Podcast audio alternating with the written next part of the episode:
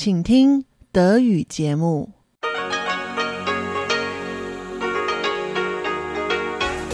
Hier ist Radio Taiwan International. Zum 30-minütigen deutschsprachigen Programm von Radio Taiwan International begrüßt sie Eva Trindl und folgendes haben wir heute am Freitag, dem 16. November 2018 im Programm. Zuerst die Nachrichten des Tages, danach folgt der Hörerbriefkasten. Nun zuerst die Nachrichten. Maurice Chang reist zum APEC-Gipfel nach Papua-Neuguinea. Asien-Pazifik-Gruppe bestätigt Taiwans Bemühungen gegen Geldwäsche. Und Deutschland würde Teilnahme Taiwans an der Weltklimakonferenz begrüßen. Die Meldungen im Einzelnen. Maurice Chung ist heute zur Teilnahme am APEC-Gipfel nach Papua-Neuguinea gereist. Präsidentin Tsai Ing-wen hat den Gründer und langjährigen Geschäftsführer im Ruhestand der Taiwan Semiconductor Manufacturing Corporation TSMC zu ihrem Vertreter auf dem diesjährigen Asien-Pazifik-Wirtschaftsforum, kurz APEC, ernannt. Der diesjährige APEC-Gipfel findet in Port Moresby in Papua-Neuguinea statt. Chang sagte vor seiner Abreise, der APEC-Gipfel bietet Taiwans Vertretern die seltene Gelegenheit, Staats- und Regierungschefs anderer Länder zu treffen.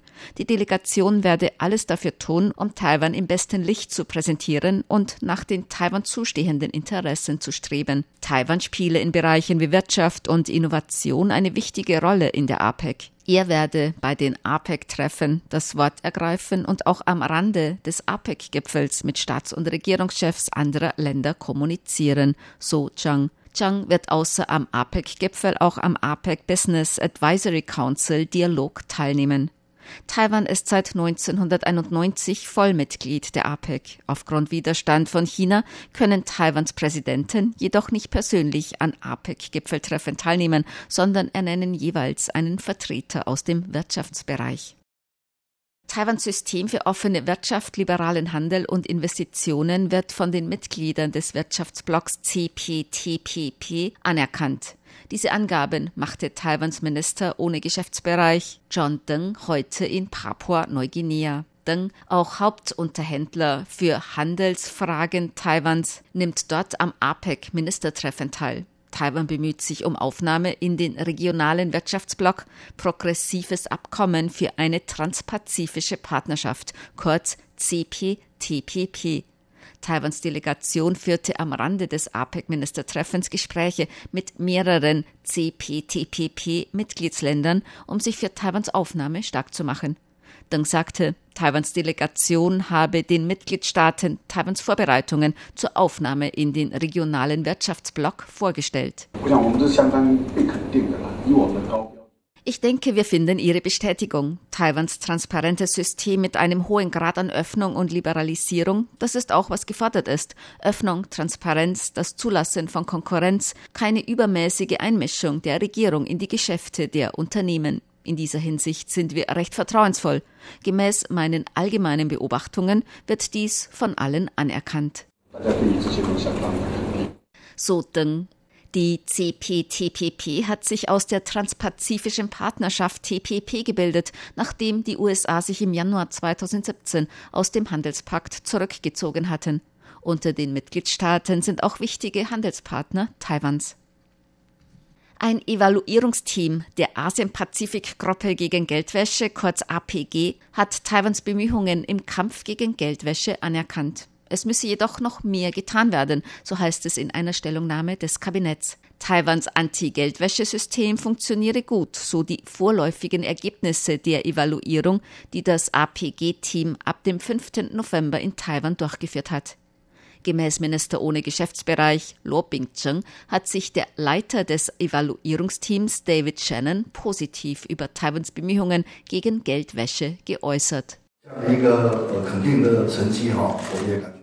Wir freuen uns sehr über dieses positive Ergebnis, doch damit ist die Prüfung noch nicht abgeschlossen. Nächstes Jahr im Januar wird ein Evaluierungsbericht veröffentlicht. Im März folgt noch eine weitere Prüfung vor Ort und im Juli wird das Ergebnis durch die Jahreskonferenz bestätigt.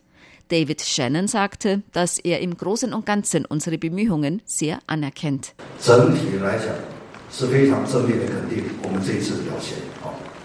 So Minister Loh. Die Asien-Pazifik-Gruppe gegen Geldwäsche hat derzeit 41 Mitglieder. Die APG führt gegenseitige Evaluierungen ihrer Systeme gegen Geldwäsche und gegen Finanzierung von Terrorismus durch. Deutschlands Regierung würde Taiwans sinnvolle Mitarbeit im Rahmen der Klimakonferenz der Vereinten Nationen begrüßen. Diese Aussage machte Staatsministerin Michelle Münterfering, Staatsministerin für internationale Kultur- und Bildungspolitik beim Bundesminister des Auswärtigen, am 7. November auf eine mündliche Frage im Bundestag.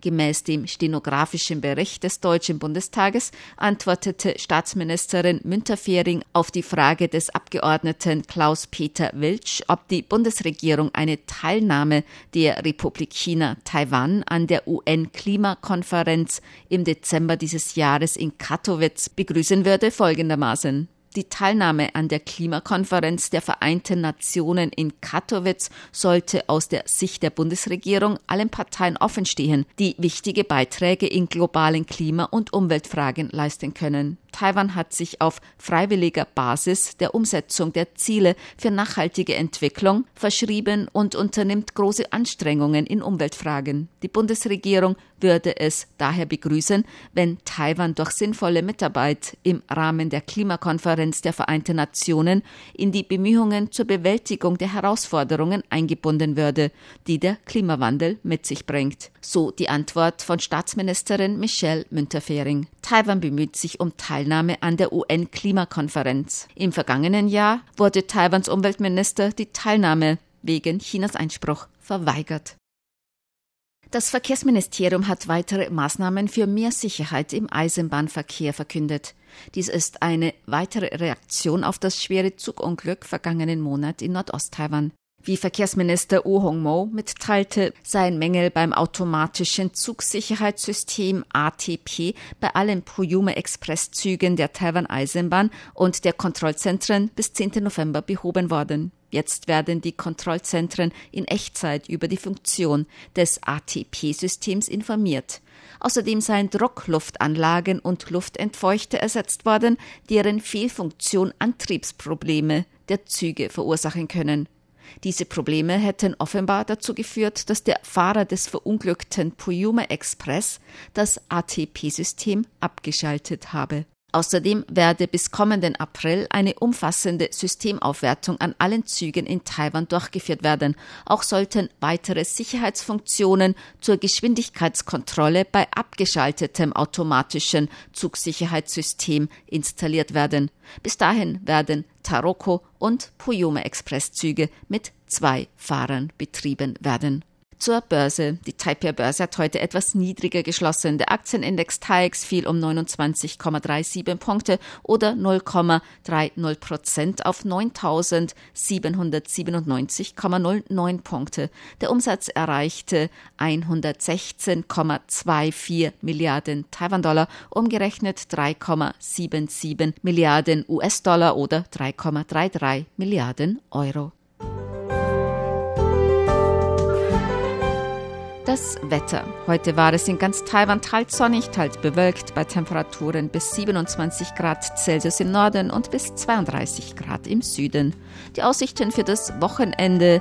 Am Samstag im Norden zunehmend bewölkt und regnerisch, bei Temperaturen bis 23 Grad. In Mittel- und Südtaiwan teils sonnig, teils bewölkt, örtlich etwas Regen, bei Temperaturen bis 27 Grad in Mittel-Taiwan und bis 30 Grad in Südtaiwan. Am Sonntag im Norden noch bewölkt und regnerisch bei Temperaturen bis 27 Grad, in Mittel- und Südtaiwan meist sonnig bei Höchstwerten bis 30 Grad Celsius. Dies waren die Tagesnachrichten am Freitag, dem 16. November 2018 von Radio Taiwan International.